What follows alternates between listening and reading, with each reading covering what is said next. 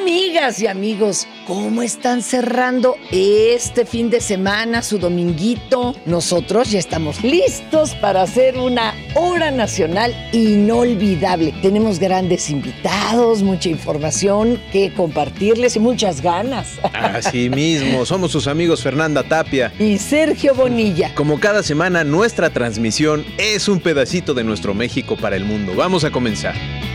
La hora nacional el sonido que nos hermana. Eduardo Eric del Castillo Negrete Galván, conocido como Eric del Castillo, nació el 22 de julio del año 1934 en Celaya, Guanajuato. El actor mexicano ha iluminado las pantallas mexicanas con más de 300 películas. Pero no les va a servir de nada porque lo voy a matar. Pero no te vamos a dar tiempo de que mates a nadie más. Vamos a colgar ahora mismo, Fandanton. Vamos, muchachos. ¡Quietos! Además de contar con una vasta trayectoria en televisión, cine y teatro. Su madre fue maestra rural y su padre falleció en el incendio de una ferretería en Ciudad de México en 1948 cuando él tenía tan solo 15 años, pero su destino estaba trazado para convertirse en una reconocida estrella. ¿Por qué a ti nunca te han robado nada? Pues es por lo mismo que les he dicho. Porque yo pongo mucha gente que cuide mi ganado. No como ustedes. En 1954 empezó a estudiar actuación en el Instituto Cinematográfico, también con el apoyo de su madre. En esa misma década empezó a trabajar en producciones teatrales independientes. En 1963 logró su primer protagónico en el cine con la película Rostro Infernal, y a partir de este filme no ha dejado de trabajar ni un solo momento. Su talento histriónico lo mantiene vigente en el medio artístico mexicano. Durante la década de los 60 arrancó una prolífica carrera en telenovelas. Por mencionar algunas de sus participaciones estelares se encuentran La herencia, Duelo de pasiones, Tres veces Ana y Un gancho al corazón. Y desgraciadamente pues no creo que puedas sobrevivir con esos boquetes en el pecho. ¿Cómo crees que te vamos a dejar sufrir más? En el año 2011 fundó una escuela de cine y actuación en Texas, The Eagle Eye Art Academy, que dirige y de la cual es dueño al lado de su hija Kate del Castillo. Además, se desempeñó como presidente de la Asociación Nacional de Intérpretes. A sus 89 años de edad, continúa presente en los hogares mexicanos gracias a sus sólidos trabajos actorales. Próximamente lo veremos en la serie El Gallo de Oro, una adaptación de la obra de Juan Rulfo en la que actuará junto a Lucero, José Ron y Plutarco Asa. Si te largas de esta casa, te juro que te vas a olvidar de mí, de tu madre y de todo lo que tengo. Disciplinado, exitoso y carismático, Eric del Castillo es uno de los más respetados y reconocidos actores de nuestro país.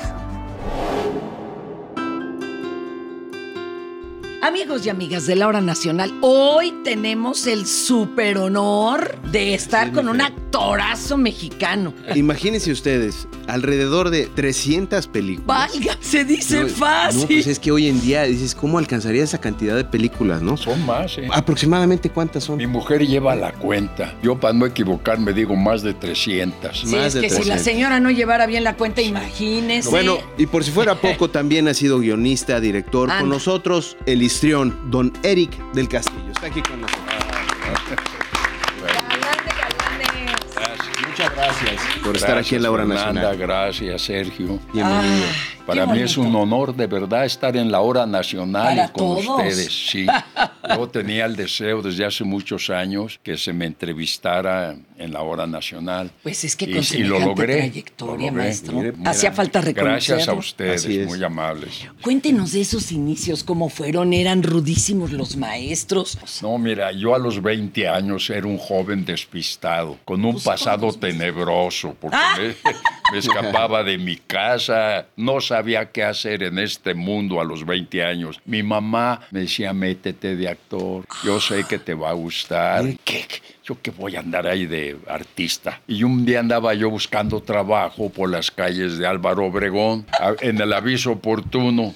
Pues no, ningún trabajo me gustaba. Chin, chin, chan. Es que nos quería de gerente. Algo así. Y entonces me senté ahí en una banca. Entonces un pajarito vino a mi oído con la voz de mi mamá que me decía, métete de actor, te va a gustar el arte escénico. Don Andrés Soler es el director y estás cerca, estás a una cuadra. Eran navidades y estaba cerrado todo. Dije, bueno, pues ahí voy. Llegué y estaba el portón abierto. Me metí y de repente me encuentro a dos muchachos espadachines jugando chin, chin, chin, Esgrima. chin, chin, esgrima. Y los dirigía nada menos que el coronel, el coronel Aro Aro Oliva. Oliva. Medalla olímpica. Ajá. Y dije, ah, ching, esto va, va muy bien. Hasta a mí se fue un ladito, me vayan a picar. Y entonces ya entré y empecé a ver recados, empecé a empaparme un poquito, ¿no? Y sale el administrador. Dígame, joven. Le digo, este, no, pues estoy aquí este, viendo.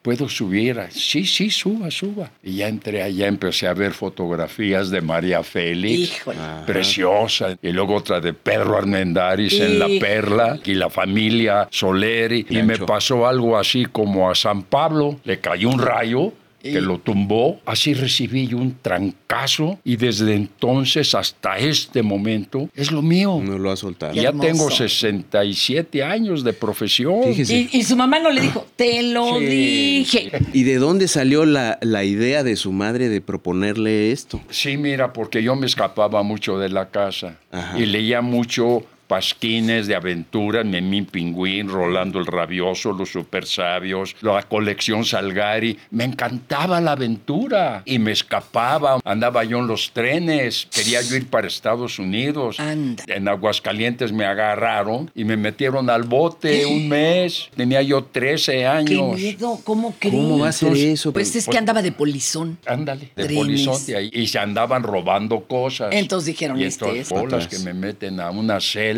Me preguntaron mis generales. Yo no dije ninguna dirección porque yo lo que quería era seguir para el norte. Claro. A ir a buscar a un tío, hermano de mi papá, que me decía, cuando estés más grande, te vienes conmigo. No dije nada. Y ahí me chupé un mes.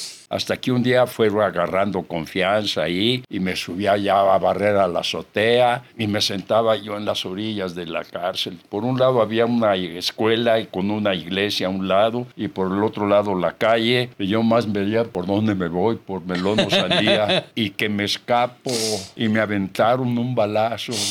¿Cómo? No a dar según ellos, pero me tiraron un balazo y caí y me agarraron otra vez y ahora. Entonces ya Pero me tenía metieron a un 13 años. separo. Dejen decirles una cosa, antes no había la maldad que hay ahora. Los presos, oíamos misa todos los días. Mi vida. Se quitaban el sombrero y se arrodillaban. Y tú volteabas a las paredes de la celda, puras viejas encueradas y todo esto.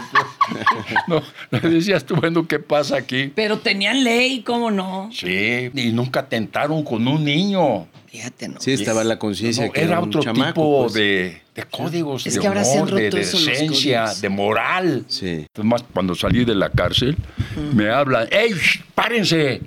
Y dije, "Ay, otra vez Ahí al bote. Y yo, te- tienen que pagar el balazo que le aventamos. ¿Cuánto era del balazo? Un, un peso 20 centavos. Pero O sea, de aquella época. nada. O sea, era la, la bala, pagaba sí, la bala. Sí, sí, sí. Y vi el casquillo tan bonito porque lo enseñaron. Le digo, ¿me lo regalan? ¡Ay! Sí. Y ahí lo tuve muchos años, mi casquillito. Entonces, bueno, ya por fin dije, ya me sacaron y ya me llevaron para Celaya. Yo soy originario de Celaya, al cual mando un saludo muy cariñoso, a pesar de lo que me duele lo que está pasando en mi tierra. Pero en fin, entonces, todo eso lo sabía mi madre. El ánimo de aventura. Y miren que he viajado. Fíjate que esta En profesión me ha dado mil vidas Claro. diferentes, mil personajes, miles de lugares diferentes. He viajado como nunca me imaginé. No me refiero físicamente, que también he viajado mucho, pero me lo dio mi madre. Mi papá murió en un incendio de la Sirena, donde murieron 12 bomberos, Ah. el 28 de noviembre de 1948, apagando un incendio, una tlaparería que se llamaba La Sirena. Se les vino el edificio encima. Ya Allá murió mi papi. Pues todas esas cosas tuvieron que ver mucho en mí. y- Oiga, Qué- qué buen y en recuerdo. cuanto a cine, la primera fue Rostro Infernal. bueno, ahí ya empecé en forma estelar. Pero Sí. ¿cuál rostro infernal? Si el maestro ha tenido siempre rostro Puro angelical. claro. Tiraba rostro donde se No, hombre, parara. ¿Cómo se dio ese, Fernanda, ese déjenme inicio? platicarles una historia para que Venga, vean venga, venga. En el rostro infernal me ponían algo aquí, una hora de maquillaje. Ay. Estábamos grabando de noche, filmando de noche. Y un compañero llevó una esposa con un niño y me llevaron al niño para que me viera. Y el niño me vio todo horrible y se empezó a reír. Ja, ja, ja, ja, ja, ja, ja. Pues ya no le espanté, algo anda mal. Ah. Y, y luego que ya me quité el maquillaje y todo, ahí voy con el niño. ¡Miau! ¡Qué malo! Entonces, ¿qué? Oiga, don Eric, podríamos decir que la gran mayoría de sus películas tenían que ver con las aventuras, como Sí. western, ¿no? Sí, mire, yo quise entrar a Televisa de aquellos años. Iba cada semana a ver si me daban chamba y nada, y nada, y nada, y nada. Hasta que una vez me dieron un papelito, nomás tenía yo una línea. Eran juicios a mujeres célebres y era de, el de Ana Bolena por Enrique VIII, que la mandaba a degollar y todo. Yo tenía un parlamentito, era María Douglas, una excelentísima actriz, bellísima, que interpretaba a Ana, Bolena. Bolena. Ella tenía que pararse, decir su línea y sentarse. Y mi pie era cuando ella se sentara decir yo, si no estaba casada, ¿cómo pudo haber cometido adulterio? Era todo lo mío. Pero a ella se le olvidó sentarse. Y era, usted esperándola. era en vivo, no había apuntadores electrónicos claro. en aquella No, no, no, época. No, me daba el pie ella para que se... Y hay alguien por acá ya me picó. Hijo, pues ya la dije la línea. Y cuando viendo el corte a comerciales, el director me insultó tan feo enfrente de todos. Óigame usted, pendeja. Hijo, mira, no me dio coraje, me dio dolor. Y entonces dije yo, bueno, ¿qué diablos estoy haciendo yo aquí? Me voy al cine, aunque sea de extra. Y fui a ver al sindicato de extras para que me admitieran. Y me dice el no, no, no, tú eres estudiante de arte dramático. Sí, no eres No extra. te conviene venir de extra. No, no, no, busca. Y busqué y mira, actores. caí como pez en el agua. Eran pura acción, eran caballos, balazos y todo. Y era mi mero mole. Nomás de caballitos hice más de 100 películas. Ah, o sea, domina usted la cabalgata, Sí, las todo. caídas de caballos. Ay, y eso, ¿cómo? Con Kitty Hoyos, pero sí me tocó esa época. ¿Algún personaje favorito de esa época que le haya usted agarrado mucho cariño? Hice una película que me fascina y se la recomiendo que la vean en blanco y negro. Se llama Cruces sobre el Yermo, con Sonia Infante. Ahí empezaba ella con Sonia Infante. Cruces sobre, el yermo. Así como esa hice varias. Una era de puros balazos, las galleras, aventuras del látigo negro. Pero yo empecé en el teatro. Su formación es teatral. Sí, mira, fundé una escuela de arte dramático en San Antonio, Texas. Guau. Y iba yo cada seis meses a darles su patadita y Qué todo bonito. eso ahí a los, a los alumnos. Oiga, don Eric, con esa tremenda voz que tiene, ¿nunca se le cruzó por ahí, por ejemplo, el canto, el radio, la locución? Un día me llevó un amigo mío, Álvaro Ortiz, a quien quise mucho. Me llevó, vamos para que aprendas a cantar. Le digo, yo nunca he cantado. No, vamos. Ya me llevó con un maestro, y el maestro con el piano. Y me dice, a ver, dame esta nota. Pum. Y yo, pi, pi, pi. No, no, no, a ver, escucha, escucha. Acá, pi, pi. Y yo, pop, pop. Para no hacerles el cuento largo, me dice, mira, mejor sigue de actor. ¡Ay, qué malo! No. eso- Oiga, otra anécdota. Con esta lucha Ah, villa. Lucha Villa. Había un productor que me contrató para hacer seis películas de Drácula. Yo dije, pues órale, venga. Empezó la película y ahí trabajaba Lucha Villa. Y había una escena donde tenía yo que chuparle la sangre y esto que en la noche y cargarla. Ella traía un negligé, ¿no? Ay. Entonces yo tenía que cargarla en un pasillo largo con antorchas a los lados. Puta, pero cargar a Lucha Villa en aquella época estaba cañón. Y por más que le hacía yo y tener la cara serena de Drácula. no, puta madre, no corte, no, pero si de aquí hasta allá, pues ¿quién la aguanta? y me dice Lucha, mira, muchacho penitente, méteme las manos en la carne porque se me resbalaba con el negligé. claro. Pues ya la agarré de las ¿Ves que piernas. Total, ya había No, consentimiento. y entonces ya el corte, ya andaba yo en casa del demonio con ella Ah. cargando. Oiga, películas de luchas Ah, pues también. yo aprendí a luchar, yo ¿En luché contra el santo, claro que ¿Le sí. dieron clases para sí, poder? sí, yo hice el señor Tormenta. Claro. Tormenta Hombre. en el ring. Eso fue muy bonito. Y luego un padre, en la vida real, se inspiró en mi personaje del señor Tormenta. Y él Sí. luchaba y tenía un, Un orfanato. un orfanato, sí. sí. Fray Ah, el- Tormenta, el padre ¿se acuerdan? Claro. Yo hice las dos películas, El Señor Tormenta y Tormenta en el Ring, y quien me enseñó a luchar fue el murciélago El Velázquez. murciélago Velázquez. Y el santo, pues, Pues, de aquella imagínense. época. Me dicen, Eric, ¿podrás luchar con el santo? Le digo, sí, ¿cómo no? Faltaba Nomás más. nos ponemos de acuerdo. sí, pues sí. Oiga, qué maravilla. Un aplauso, por favor. Podríamos estar de veras toda la noche y seguirnos hasta mañana con el maestro Eric del Castillo. La verdad, qué bonitas anécdotas. Qué placer y estamos honrados de su visita y además pues nos ha dejado con una sonrisa. Muchísimas gracias, Gracias don por haber Eric. Muchas gracias por estar en la hora nacional. No, un honor para mí. Muchas gracias a ustedes y a la hora nacional. Al contrario, doctor. Continuamos. Eric del Castillo, la hora nacional. Canción Esperaré. Autor Armando Manzanero. Interpreta Guadalupe Pineda.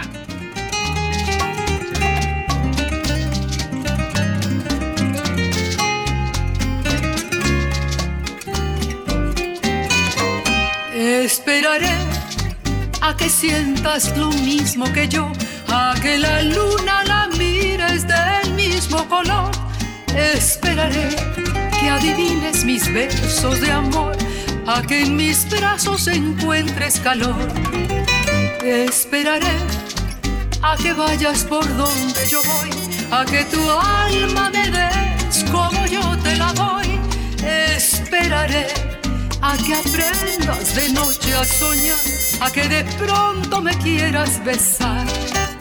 Esperaré que las manos me quieras tomar, que tu recuerdo me quieras por siempre llevar, que mi presencia sea el mundo que quieras sentir, que un día no puedas sin mi amor vivir. Esperaré a que sientas nostalgia por mí, a que me pidas que no me separe de ti. Tal vez jamás seas tú de mí, mas yo mi amor. Esperaré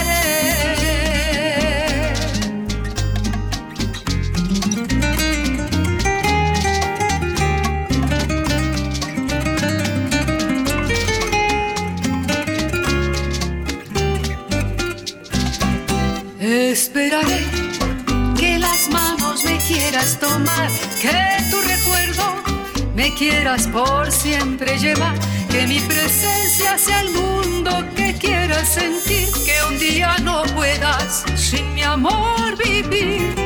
Esperaré a que sientas nostalgia por mí, a que me pidas que no me separe de ti, tal vez jamás seas tú de mí, mas yo mi amor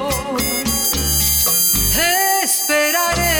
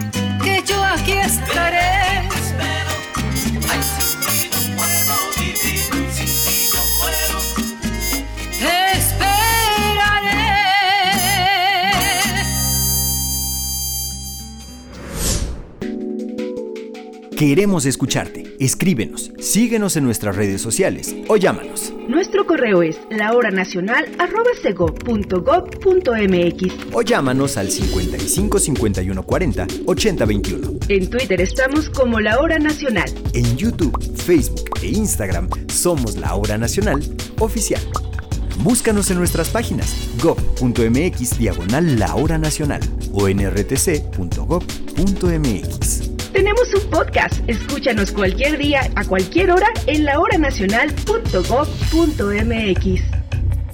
Les tenemos una gran noticia. Además de nuestro podcast La Hora Nacional, también nos pueden escuchar en el podcast Hagamos Patria por Spotify. Búsquenos y escúchenos cualquier día a cualquier hora.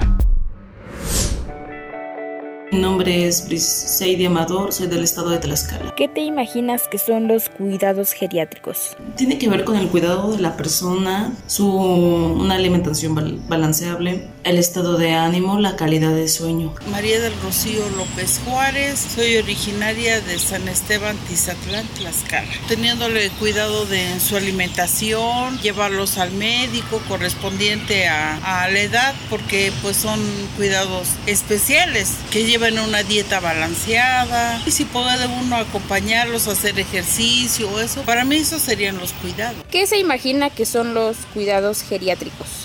Llevarlo con un médico especialista. El tratamiento es muy diferente a que cuando uno está joven. Son otros cuidados. Soy Aldo Castelblanche, soy de Acotlapilco, Tlaxcala. ¿Qué has escuchado sobre la geriatría? Es una ciencia médica que ayuda a bien vivir en los últimos años a las personas de la tercera edad. ¿Qué dudas tienes para cuidar a un adulto mayor? ¿Qué podemos hacer cuando empiezan a perder la memoria? ¿Cómo tratarlos sin que ellos se sientan mal? Rubio Leal, eh, de aquí de la ciudad de Tlaxcala. Hasta donde sé, el cuidado de los adultos mayores, el ejercicio en cama, el ejercicio corporal, el aseo. eh, si no se puede bañar, pues tiene que ser con baño de esponja, ¿sí? hacer sus ejercicios. Su alimentación, cuidarla, es esencial. Algo esencial que cuesta mucho al ser humano es, por ejemplo, limpiar por las necesidades fisiológicas que tiene el enfermo y más ya siendo adulto mayor ya de, de edad avanzada, ¿no? Es ahí donde sería cuestión de capacitar, ¿no? Me llamo Martina Ochoa, aquí vivo en Chihuahua. ¿Sabe usted cómo se cuida a los adultos mayores? No, la verdad no me ha tocado. ¿Qué ha escuchado usted sobre la geriatría? No, no la ubico. ¿Qué se imagina que serían los cuidados geriátricos? Cuidado de un anciano, ¿no? De un adulto mayor. Sí, sí me gustaría saber cómo bañarlos o para cambiarles su ropa. Porque a veces sí se ofrece. Bueno, yo soy María Victoria Ochoa Aldaco, soy de aquí de Chihuahua. No sé realmente cómo se cuida, pero sí me gustaría aprender cómo se cuida. ¿Y qué se imagina que es la geriatría? Pues me imagino que tener práctica para cuidar a un anciano, ¿no? Una ancianita. Hola, ¿qué tal? Juan Carlos Núñez de Chihuahua, Chihuahua. ¿Cómo los cuidamos? En cuanto al gobierno, pues hay diferentes organizaciones, diferentes programas que ayudan pues a que tengan mejor desarrollo, a también algunos apoyos alimentarios, también este de incentivos económicos, parte del gobierno federal, del municipal, pues en todos los, los clubes del abuelo, deportivos, culturales, en fin. La cuestión familiar, pues bueno, es muy común aquí en Chihuahua que a los abuelos tengan muy cercanos. En su mayoría sí, aquí en Chihuahua es más común que se respete a lo que le llaman los boomers, porque los boomers son, si no estuvieran ellos, no estaríamos nosotros. Así que sí hay un respeto en su mayoría, en base a mi experiencia. Es como un niño, pero más grande y más vulnerable. Ah, ¿qué tal? Yo soy Asiel Díaz, soy de Chihuahua, Chihuahua. Sí tengo un poco de conocimiento ya que mi padre es de la tercera edad. Tiene más necesidades como este, de salud y tanto de cuidados. Pues sí hay que estar al pendiente de ellos y de sus necesidades. ¿Qué te imaginas que son los cuidados geriátricos? No, no, la verdad es que no tengo idea, no me suena. Francisco Burruel, soy de Chihuahua, Chihuahua, México. O sea, sí tienen cuidados especiales, obviamente, dependiendo de la necesidad de cada persona en particular. ¿Y conoces algo sobre la geriatría? No, nada, totalmente desconozco ahí. ¿Qué dudas tienes para cuidar a un adulto mayor? ¿Qué tipo de medicamentos pueden tomar? Si requieren alguna dieta en especial en particular. Agradecemos su colaboración a los amigos y amigas de Radio, Cine y Televisión de Tlaxcala. Muchas gracias. Y agradecemos también a los amigos de la media hora estatal de Chihuahua, Chihuahua. La geriatría considera los aspectos clínicos como los tratamientos, la prevención, la rehabilitación de un paciente adulto mayor. Además, es muy importante considerar los aspectos psicológicos, familiares, sociales, porque esos son los que hacen la diferencia. Para platicarnos sobre los cuidados geriátricos, se encuentra con nosotros el doctor Mario Ulises Pérez Cepeda, investigador de ciencias médicas del Instituto Nacional de Geriatría. Bienvenido, doctor. a la Muchas Hora gracias, eh, muchas gracias. A mí me preocupó mucho saber que para el 2030 vamos que volamos algunos, ya para conseguir nuestra credencial del INAPAM. Es decir, tendremos una gran cantidad de población adulta mayor. Seremos mayoría. Es correcto. Y sí. geriatras hay pocos. Geriatras somos muy pocos. ¿Cómo cuántos habrá en todo el país? Eh, geriatras en todo el país certificados somos alrededor de 300. 300.